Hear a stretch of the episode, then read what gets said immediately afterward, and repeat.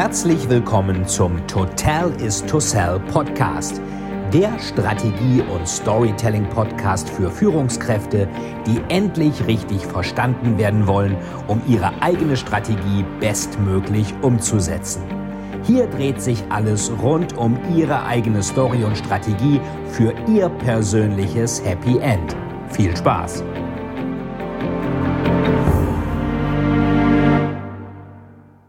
Willkommen zurück zu einer neuen Folge des Total is to Sell Storytelling Podcast. In dieser Folge werden Sie erfahren, warum Sie Ihre eigene persönliche Story, Ihre Absenderstory brauchen, wie Sie die konzipieren und warum jede Story, die Sie erzählen, etwas mit Ihnen zu tun haben muss. Ich wünsche Ihnen viel Spaß dabei, Ihr Veit Etzold.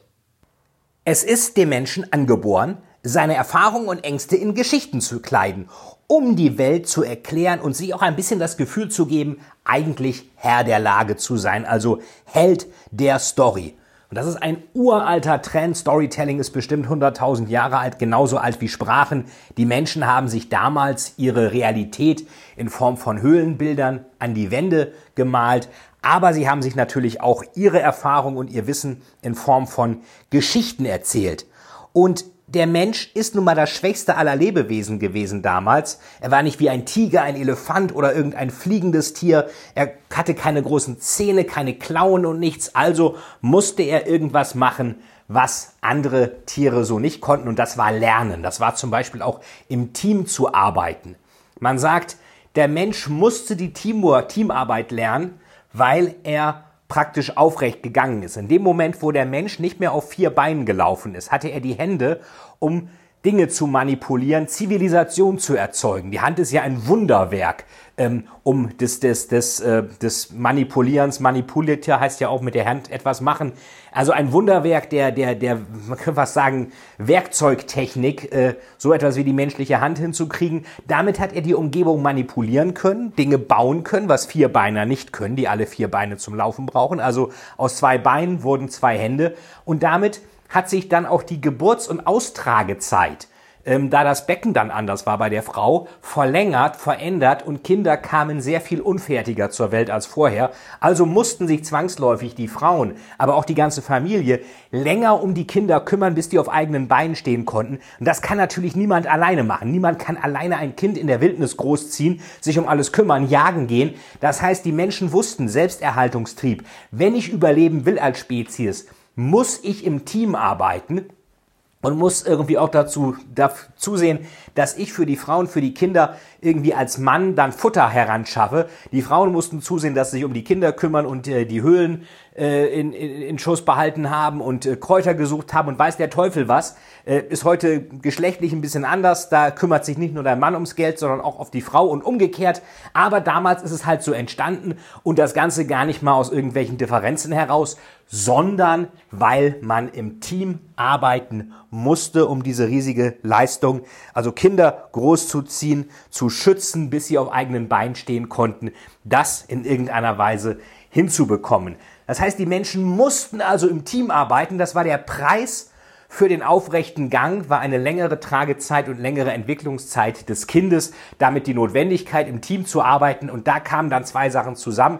Ich konnte mit der Hand also Dinge bauen, manipulieren, was ich vorher nicht konnte. Und ich musste im Team arbeiten, war also stärker als ein Einzelkämpfer. Und da haben sich die Menschen zusammengesetzt und sich am Lagerfeuer Stories erzählt. Best Practices des Überlebens, wie man den Säbelzahntiger besiegt, die Falle für das Mammut baut und so weiter. Wir hatten schon gesagt, der Mensch hatte sein letztes Update in seinem Gehirn vor 70.000 Jahren und unser Gehirn tickt immer noch gemäß dem Selbsterhaltungstrieb aus der Steinzeit. Wir wissen also, die Realität ist gefährlich, Dinge sind gefährlich, andere Viecher sind gefährlich, Dinge können gut gehen oder schief gehen. Und wir hatten schon gesagt, dass die meisten Unternehmen vom Ausgangspunkt immer zum Positiven gehen. Wir sind die Größten, wir sind die Besten, wir fliegen zum Mond, wir besiegen die Konkurrenz und so weiter. Dass aber jede gute Story erst einmal zum Negativen geht, ein Desaster inszeniert, einen Schurken, dann zum Wendepunkt und dann zum Positiven. Situation, Desaster, Wendepunkt und Happy End Das ist die Struktur, wie der Mensch sich eigentlich seit Jahrtausenden die Realität erzählt hat. Und am Ende muss natürlich eine gloriose Zukunft sein, wo klar wird, wenn wir das so machen, dann wird das Leben äh, für uns alle besser.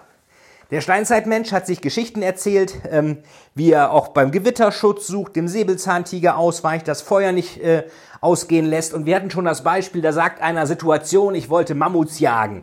Da, dann kam der Säbelzahntiger aus dem Unterholz. Dann Wendepunkt. Es gelang mir, den Säbelzahntiger aber in die Mammutherde reinzulocken und ähm, Happy End, der Säbelzahntiger war abgelenkt. Ich hatte auch noch etwas äh, zu essen, weil ich noch einen Mammut erlegen konnte. Ähm, und wir hatten genug Futter in der Höhle für vier Wochen.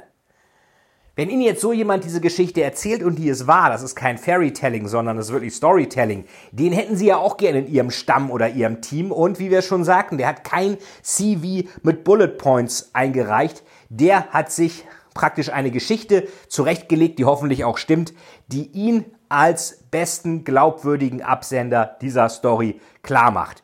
Und so funktionieren ja auch die großen Heldengeschichten. Ähm, der Held macht sich auf den Weg, widerwillig, erlebt tausende von Gefahren, die er nur gerade so eben besteht und kommt schließlich sehr viel stärker und größer zurück, als er es war, bevor er in die unbekannte Welt hinausgelaufen ist.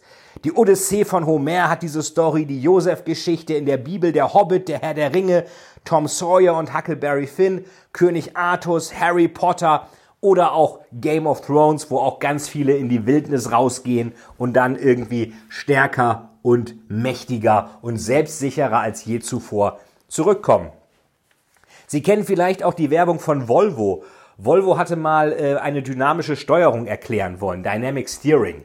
Das heißt also, ich äh, habe eine Steuerung am, Lenkrad, am Lenkrad zum Beispiel, wo ich äh, eigentlich ziemlich gut äh, und sehr dynamisch steuern kann, aber auch sehr, frei, äh, sehr, sehr, sehr filigran steuern kann. Und die haben sich überlegt, Dynamic Steering für LKWs klingt erstmal nicht so sexy. Wie kann ich das spannend machen? Und die haben dann Jean-Claude Van Damme genommen, kennt wahrscheinlich jeder. Äh, Kampfsport kann der ja sehr gut. Und äh, was er auch sehr gut kann, ist diesen Spagat, auch genannt Epic Split. Und in der Werbung ist es dann so, dass Jean-Claude Van Damme einen sogenannten Epic Split, also einen Spagat, auf den Rückspiegeln von zwei LKWs macht und die LKWs zurückfahren, langsam auseinanderfahren und er dabei den Spagat macht. Und die Steuerung ist eben so filigran, dass auch ein Jean-Claude Van Damme dabei einen Spagat machen kann. Und Van Damme erzählt genau genommen auch eine Absender-Story. Er sagt, I had my ups and downs, my fair share of bumpy roads and heavy winds that made me what I am today. You see a body crafted to perfection, a pair of legs to defy the laws of physics, and a mindset to master the most epic of splits. Das macht er also, diesen Spagat. Er ist dazu gekommen durch sein Training, hat er einen ganz besonderen Körper, besondere Beine und einen besonderen Mindset natürlich, auch der Wille dahinter, was natürlich auch alles hervorragend zu Volvo passt. Und dann sieht man halt, wie er diesen Spagat macht. Und Volvo erklärt das dann natürlich so, unsere Steuerung ist so filigran, dass selbst jemand wie Jean-Claude Van Damme darauf einen Spagat machen kann. Das kann zwar nur Van Damme, aber das kann Van Damme auch nur auf Volvo Trucks. Finden Sie bei YouTube das Video, einfach mal Epic Split eingeben. Volvo Epic Split war damals, als es rauskam vor einigen Jahren, war das der Hit in allen Werbeagenturen. Alle wollten sofort ein Epic Split Video. Ist natürlich nicht sonderlich billig. Sie fragen sich dabei vielleicht auch, ist dieses Video echt? Also Antwort ist Jein. Also Van Damme hat das so gemacht. Allerdings ist er aus einem Spagat heraus nach oben gezogen worden. Die Rückspiegel von den LKWs wurden präpariert, dass man da auch drauf stehen konnte. Und er war natürlich auf Seilen gesichert. Und natürlich kann man vorwärts besser steuern als rückwärts. Die sind also vorwärts gefahren, haben ihn hochgezogen und danach den Film rückwärts einfach nochmal abgespielt. Und da fahren die dann rückwärts und Van Damme macht den Spagat.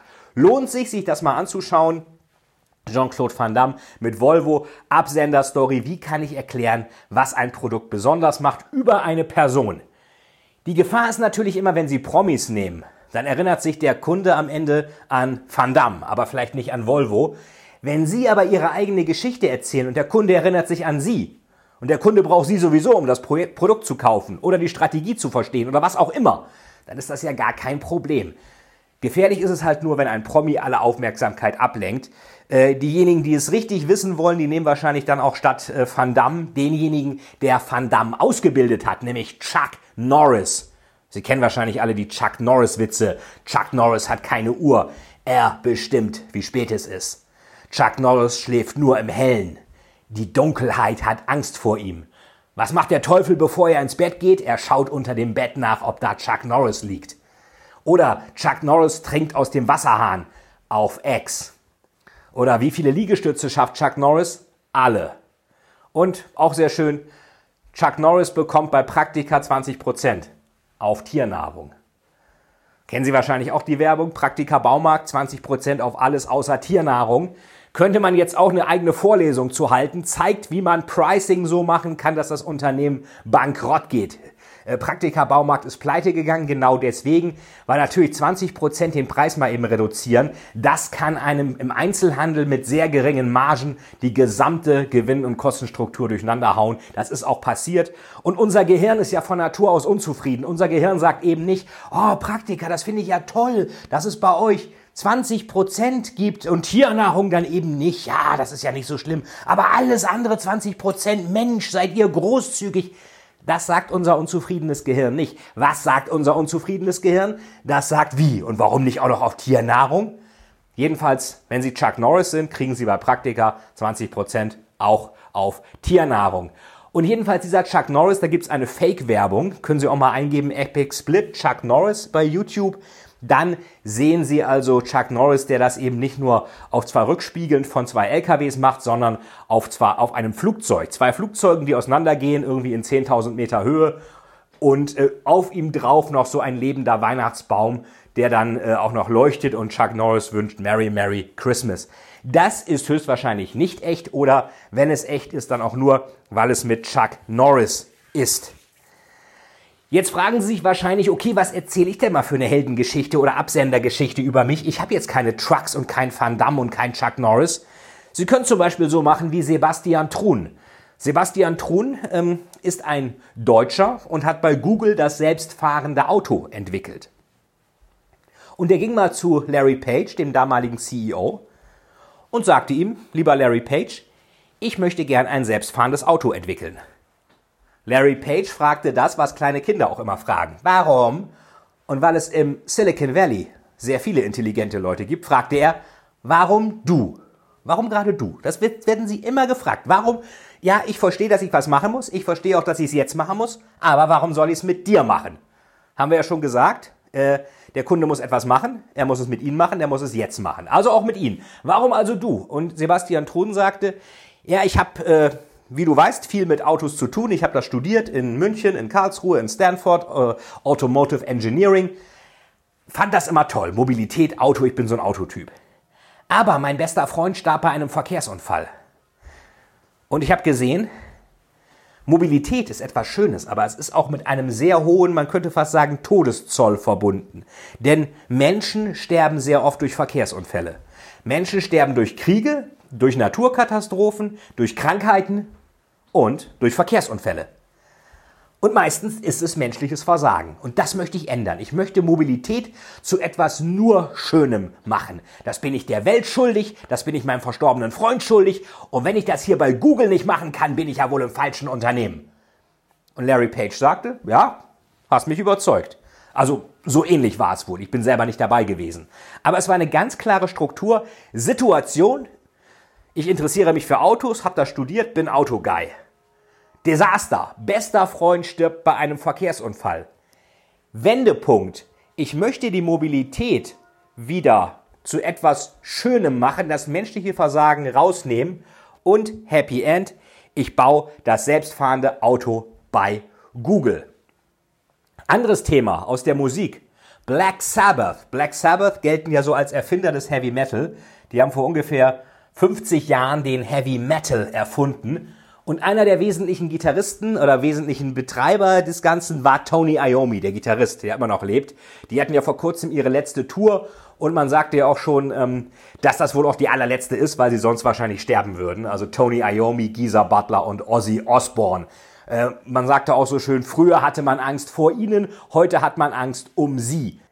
Jedenfalls wollte Tony Iommi Profi-Gitarrist werden, wie so viele andere auch. Und wie das bei Künstlern teilweise ist, reichte das Geld nicht, um nur von der Musik zu leben. Also musste er nebenbei noch etwas jobben. Hat in einer Fabrik gearbeitet und sich dabei zwei Fingerkuppen an einer Maschine abgequetscht. Und das ist natürlich für einen Profi-Gitarristen eigentlich der Untergang. Es war auch noch die Hand, mit der er gegriffen hat auf dem Griffbrett. Und ein Freund sagte ihm, du pass mal auf, ich kenne da einen, der macht solche Gummifingerkuppen. Damit kannst du auch Gitarre spielen. Und dann dachte er, na, mal gucken, probiere ich mal. Hat das auch ausprobiert und das ging auch einigermaßen. Also waren auch nicht die ganzen Finger ab, es war aber ein Teil der Fingerkuppe halt weg. Gummifingerkuppe rauf und dann hat er gemerkt, ja, das geht, aber die Seiten sind dafür zu stramm gespannt. Er muss die Seiten also tiefer stimmen, etwas lockerer machen, also runterstimmen, tiefer stimmen, dadurch waren die lockerer. Oder sie waren lockerer, dadurch wurden sie tiefer. Und dann konnte er auch mit seinen Gummifingerkuppen greifen. Und aus diesen notwendigerweise tiefer gestimmten Seiten wurde dann ein neuer Sound. Der Sound wurde schwerer. Stahlseiten aus dem Hardrock wurde dann schwerer. Stahl, schweres Metall, Heavy Metal. Also Situation, Tony Iommi will Profi-Gitarrist werden, Desaster, quetscht sich zwei Fingerkuppen ab, Wendepunkt, bekommt Gummifingerkuppen, muss aber die Gitarrenseiten tiefer stimmen, weil das sonst zu stramm wäre, zu schwer zu greifen mit den Gummifingerkuppen und Happy End, neuen Trend erfunden, schwerer, tiefer Sound, Heavy Metal. Und das war dermaßen stilbildend, dass sogar Bands, die eigentlich äh, keine Fingerkuppen verloren haben, sondern gar nichts verloren haben, äh, die haben dann trotzdem ihre Gitarren auch tiefer gestimmt, zum Beispiel Metallica, Anthrax, Megadeth, Slayer und von all den Death Metal Bands mal ganz zu schweigen. Von daher schauen Sie immer, wenn Sie Ihre Absendergeschichte erzählen, was macht Sie besonders, was macht Sie einzigartig. Schauen Sie immer zuerst nach einem Desaster. Fast jeder hat mal irgendein Desaster erlebt. Jeder hat mal irgendwas gehabt, was nicht so gut lief. Und da die meisten von Ihnen alle noch relativ munter durch die Gegend laufen, könnte man sagen, wahrscheinlich haben Sie dieses Desaster auch einigermaßen gut überstanden. Und daher fangen Sie an mit einem Desaster, was Sie überwunden haben in Ihrer Absendergeschichte und fragen sich, was haben Sie gemacht, um das zu überwinden und inwieweit macht dieses Überwinden eines Desasters in, in der Vergangenheit Sie glaubwürdig für die Überzeugungsstory, die jetzt in der Zukunft spielt, wo das Happy End erst in der Zukunft ist, wo sie jetzt eigentlich das Desaster identifizieren müssen, dann den Wendepunkt einleiten und dann das Happy End herbeiführen. Egal, ob sie jetzt mit ihrem Vorgesetzten diskutieren, egal, ob sie jetzt eine Strategie im Unternehmen verankern wollen oder auch wenn Sie etwas Komplexes verkaufen wollen. Es muss klar sein, welches Desaster droht, wenn das Gegenüber nichts macht und welches Happy End kommt dann erlösend hinzu, wenn das Gegenüber etwas macht. Gilt wieder das, was Kahnemann sagt, wir sehen uns die Realität an und machen aus den Fakten eine Story. Wenn diese Story glaubhaft klingt, dann wird sie auch geglaubt.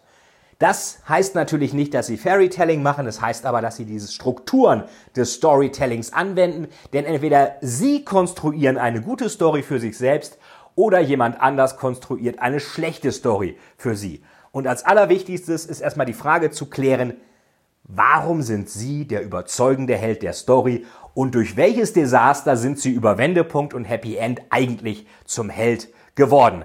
Das macht Ihre Absender-Story und die zeigt ganz klar, wenn das Gegenüber etwas machen muss und das Gegenüber jetzt etwas machen muss, zeigt die ganz klar, warum das Gegenüber genau das gerade mit Ihnen machen muss.